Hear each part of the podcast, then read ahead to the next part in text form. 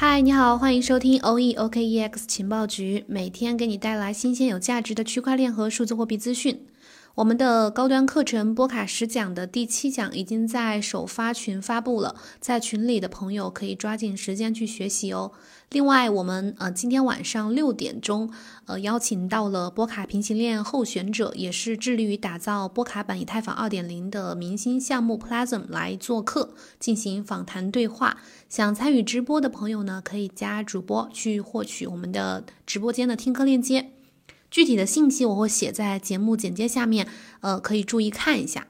然后我们今天节目讲什么呢？呃，炒币的朋友应该关注到了这两天的行情特别好，比特币连续两天刷新了最高价格记录，然后今天呢突破了六万四千美金。呃，其他的主流币的币种也是大涨的，涨幅都不小，所以应该会有很多人关心市场接下来的一个走向。包括灰度，我们每周一的时候呢会出一周华尔街持仓的数据，在我们群里的朋友应该都可以看到。然后截至到昨，截至到今天，灰度呃比特币信托已经连续六周都没有增持 BTC，没有增持比特币了。然后另外呢，连续五十天都是处于一个负溢价的状态。所以呃这段时间也有人会担心说，是不是意味着说呃这些大机构正在放弃比特币？关于市场后市怎么走呢？其实谁都不能预判，包括一些分析师。但是我们可以去关注一些和市场有关，或者说能够影响到市场的数据。所以今天我们呃，我就来分享一下十个方面的数据。呃，你们听完可以感受一下市场后面的这个走势，呃，包括动力是强还是弱。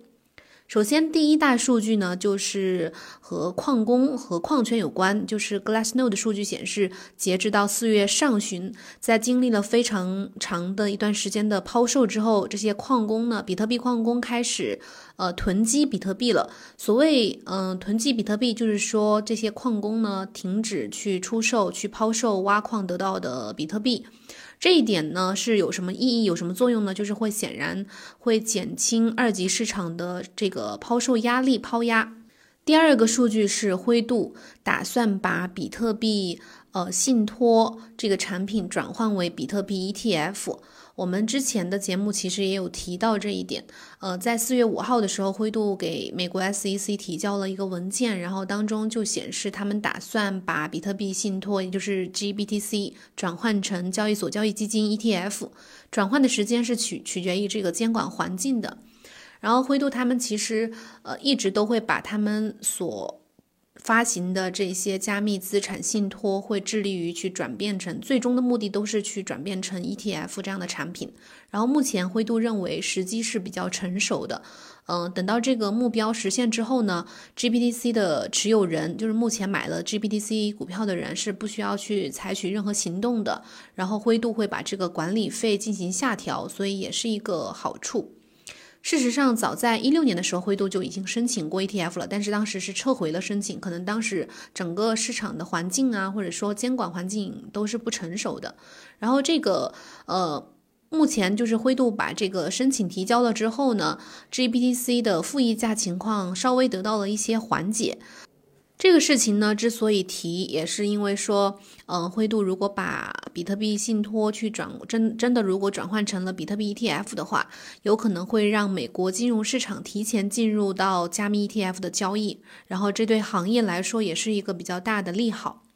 第三个方面的数据，呃，就是。呃，虽然灰度信托的比特币流入量是停滞不前的，目前是没有增持的，但是并不代表说机构在加密货币领域的投资强度或者说力度在下降。事实上，有很多数据显示啊，最新的，呃，机构在加密领域的投资强度是在上升趋，是呈现一个上升趋势的。四月上旬的时候，有一家数字资产管理巨头 CoinShares，他们发了一份新的报告，然后显示在四月份第一周流入加密货币基金的投资从五个月的低点反弹到了一点零六亿美元，增长了五倍。然后这份报告也显示，呃，上个月下旬的时候，由于比特币和其他的数字资产市场的横盘交易，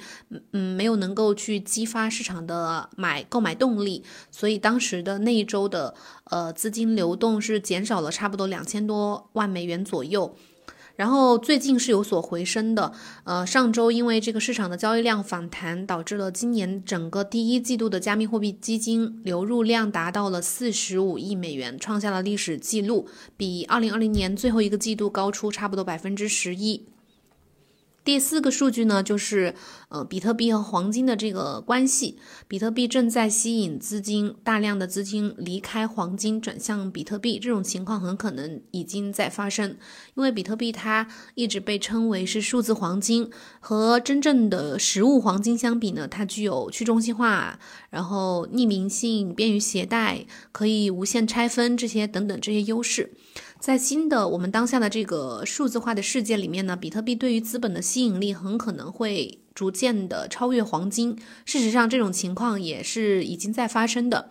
呃，很多一些投资人呐，或者说投资大佬，嗯，亿万富翁等等，他们都是长期的看好黄金，然后说有四种情况可能会。嗯，引发黄金的跌势，比如说有一个叫 Rob Tiger，他是第一个提到的，就是比特币对黄金的影响。呃，他认为比特币可能会吸引资金去离开黄金，有一些流动资本追逐当下的潮流。当比特币飙升、价格飙涨的时候，有一些资本就会进入到比特币这里面。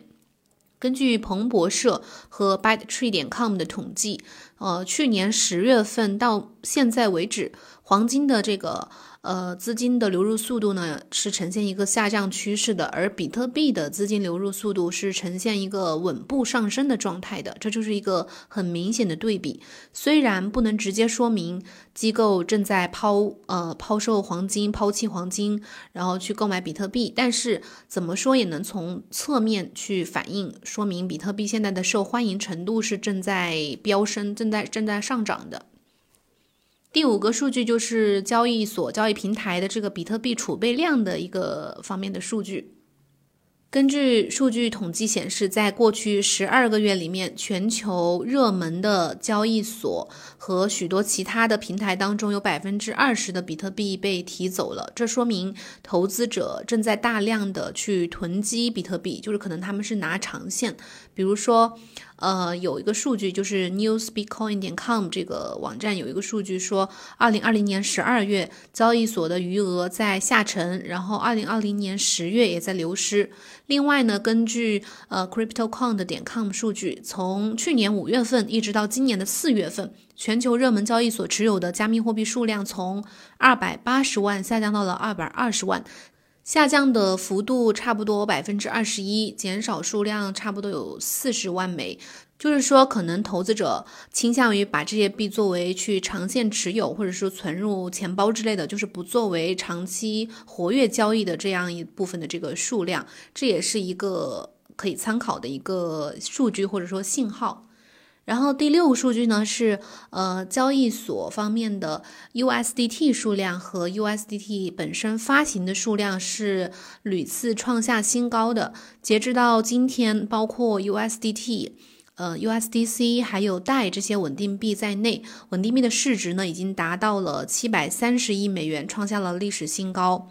然后，呃，另外，CryptoQuant 点 com 最新数据显示，全球热门的交易所当中储存的稳定币数量已经接近一百亿美金。所以，就是整个这个 USDT 的需求量，包括它的目前从它的这个溢价率、正溢价率也可以反映出来这个市场的一个需求。